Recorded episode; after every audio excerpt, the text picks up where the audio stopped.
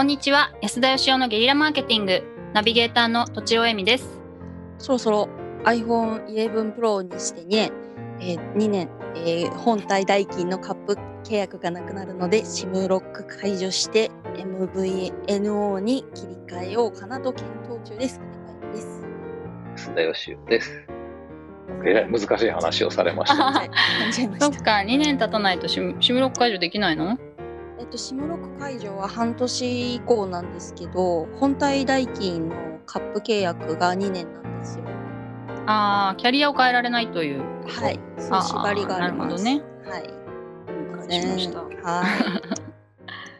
はい、で、あ、で、今日は私から質問をさせていただきたいと思います。よろしいでしょうか？どうぞ。えっとですね、生命保険にどんな考え方で安田さんは入っているのかというちょっとお伺いしたくて。めちゃくちゃざっくりですね。ざっくり。えっとまあ私の考えで言うと、はい、えっと、はい、まあ生命保険ってまあ医療保険とかもありますけど病気になった時にお金が出るとかいうことで、はい、まとまったお金が出せない人が入るものかなと思ってるんですね。まとまったお金が病気になった時出せないってことですか？そうですね。例えば年月に10万円かかると。10万円,、ま、10万円以上はなんかあの払わなくていいみたいなのがありましたね確か。うん。うん、でまあ10万円は最大かかるという時にその10万円すらない払えないみたいな人はもう絶対に専門保険入らなければいけないのではと思ってるんですけど。そうじゃない場合割と何百万円とかこうなんか手術もできちゃうみたいな人の場合にあの生命保険に入った方がいいのかどうか。で生命保険っていうのは基本的には全体で見るとあの平均的には払う方が多くなっちゃうものではないかなと思ってるんですよね。生命保険会社が、えっと、いっぱいお金が入ってくるということはそういうことなんだろうと思っているのでなんか平均的には損をすると思ってるんですよね。はい、そういう意味でこうそう考えると例えばそういう入院費とか、えー、手術費とか払えるお金があるのであれば生命保険はいらないっていうか払う方が損なのかみたいなことをちょっと考えててですね どうなのかなと思った次第でどういう考え方で安田さんはいるのかなと思ったんですけど。なんか普通は医療保険はあのなんか追加的なイメージで生命保険は死んじゃった時の保険っていうイメージの方が強いんじゃないかと思いますけどね。死亡保険ってことですかね、はい、まあ重度の病気っていうのもありますけど、うんうん、はい、重度の病気になった時自分が働けなくて入院費も出ないっていう、うんうん、そのリスクをどう捉えるかってことなんですね。まあ、あと死んじゃった時に家族どうするのかってことですね。はい、うんうん、私の場合は、前結構稼いでた時は、あの、積み立て式の保険に入ってまして、あつまりその掛け捨てじゃないやつ。はい。戻ってくるやつですよね、ある程度。戻ってくるやつ。はい。はい、まあ、若かったっていうのもありますね。若いと掛け金もそんな高くないし、うん、貯金するつもりで掛け金がほぼ戻ってくる。まあほぼっていうか金利考えたら銀行も今安いですし、まあだからさっき損するっておっしゃってましたけど掛け金が戻ってくるんで損はしないっていうタイプですね。ああ昔はそういうのが結構あったってことなんですね。今でも今でもありますよ。うん、払った分が戻ってくるんですか？払った金額は全額戻ってくるう。まあ、あの、1年とかで解約したらダメですよ。あ,、ります、あります。もちろん。何十年もやればってことですね。はい、例えば、60歳とか65歳まで払い続けたら、そこで終了して、あとはいつ死んでもずっと同じ金額が返ってくるっていう。うんそれ例えば5000万の保証だったらば、必ず5000万は返ってくる。うんうんで、払い込みは60歳で終了とか65歳で終了みたいな感じですね。はい。そういうのに前は入ってたんですけど、会社が潰れて、会社潰れるとですね、金融資産は全部、あの、債権者に払わないといけないんで、うそういう積み立て式の保険とかも全部解約して払わないといけないですね。そうか、きついですね。まあまあ、自己破産しなければいいだけなんで、大丈夫だと思いますが、はい。で、そこからあとは、まあ結構年を食ってたというのもあり、稼ぎが少なかったのもありまして、あの、なんて言うんでしょう。必ず帰ってくるやつっていうのは、掛け金の割には保証はあんまり大きくないんですよ、当然のことながら。はい。で、自分が死んだ時の家族のことを考えたらそこそこのお金残さないといけないなと、当時はまだちっちゃい子供もいましたし、今でもまあいるんですけど、なので、えー、とそう考えると、掛け捨てじゃない積み立て式の保険に入るとものすごい金額になっちゃうので、そんなに払えなかったんですよ、はい、稼いでなくて。だから掛け捨てに入ってます、それ以来。自分が死んじゃった時に、えっ、ー、と、まあ、家族が困らないように。はい。で、生きてたら1円も返ってこないです。だからもう100%損する。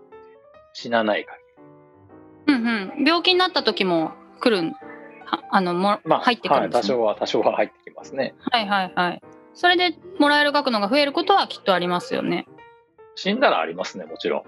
とか、基本的には、はい、さっきのその損得でいくと、なんで保険会社が儲かるかっていうと、あの日本共産党のメッセージがめっちゃ聞こえてますけど、はい、あの例えば1万人いたらね、若くしても死んじゃう人もいるんで、だからみんなで支え合うっていうのが保険ですけど、死んじゃった人は得だけど、それ以外の人は基本的に損するんですけど、はい、まあまあ、そういういざとなった時の確率的には、その1万人に1人とか10万人に1人必ず死んじゃうんで、それを支え合うってことなんでしょうけどね。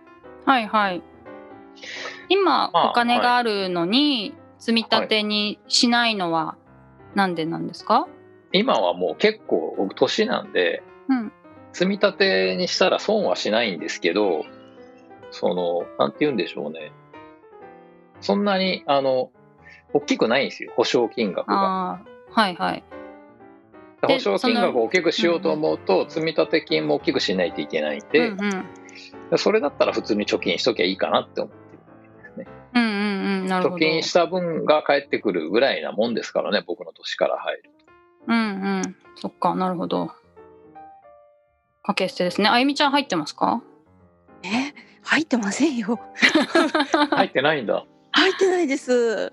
入った方がいいでしょうか？わ、うん、若いうちに積み立てで入っといたらいいと思いますけどね。はい、まあ、ね、そうですか。ええ。はい。僕は20代の時に最初入って、はい。